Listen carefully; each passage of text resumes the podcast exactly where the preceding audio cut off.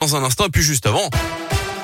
Il est là pour ça. Voici le journal avec Greg Delsol. Bonjour Greg. Ah, bonjour Guillaume, bonjour à tous. À la une, ça bouge encore à l'école. Jean Castex, le Premier ministre, a annoncé hier un nouvel allègement du protocole aux 20h de France 2. La mesure entre en vigueur dès aujourd'hui. Concrètement, si votre enfant est qu'à contact, trois autotests suffisent hein, désormais le jour J, puis à J plus 2 et J plus 4, sauf si le premier autotest est négatif. Les jours Auquel cas, une attestation sur l'honneur suffit hein, pour que votre enfant revienne en cours. Plus besoin donc de Oh. tests antigéniques ou PCR. L'école fournira une attestation hein, pour les obtenir gratuitement en pharmacie. 11 millions de nouveaux kits doivent être distribués dans la semaine. Autre nouveau cas, si un cas se déclare dans la classe de votre fils ou de votre fille, vous n'avez plus à le récupérer immédiatement. Vous pouvez attendre la fin des cours. Le Premier ministre a défendu cette politique de test en expliquant que l'abandonné reviendrait, je cite, à casser le thermomètre. En parlant d'école, notez d'ailleurs ce mouvement de grève nationale dans les cantines et le périscolaire aujourd'hui avec un accueil perturbé et parfois un pique-nique à prévoir pour les enfants dans certains établissements.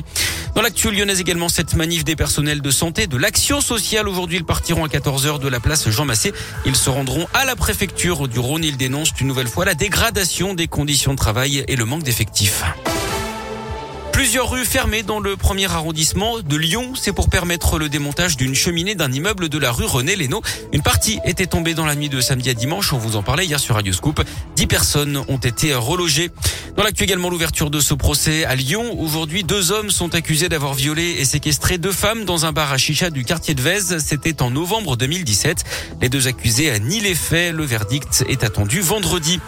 En immersion dans les cuisines de son propre restaurant à Lyon, le fondateur des burgers de Papa était hier soir dans l'émission Patron Incognito diffusée sur M6. Entièrement relooké pour ne pas être reconnu de ses collaborateurs, le lyonnais Yves Equier s'est fait passer pour un salarié de la chaîne de restauration rapide qui compte désormais 45 restaurants en France. Pour lui, cette expérience un peu hors du commun lui a permis de se reconnecter au terrain. Écoutez-le. Ce qui est surtout très intéressant là-dedans, c'est que euh, ben, au fur et à mesure des années, ça fait 8 ans maintenant que j'ai des restaurants, on en a 45. Euh, je passe plus mon temps dans les restos à tourner les steaks sur les planchas.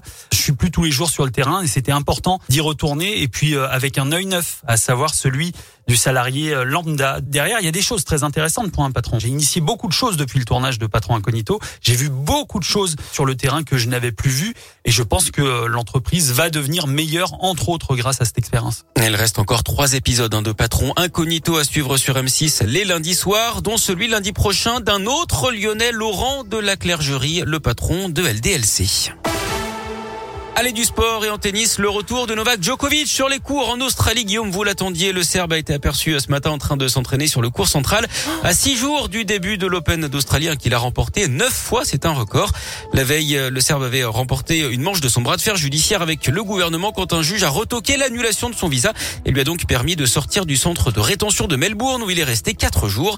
Le numéro mondial n'est toujours pas tiré d'affaire hein, puisque le gouvernement australien peut quand même toujours ordonner euh, son expulsion du pays. Oh. J'arrête de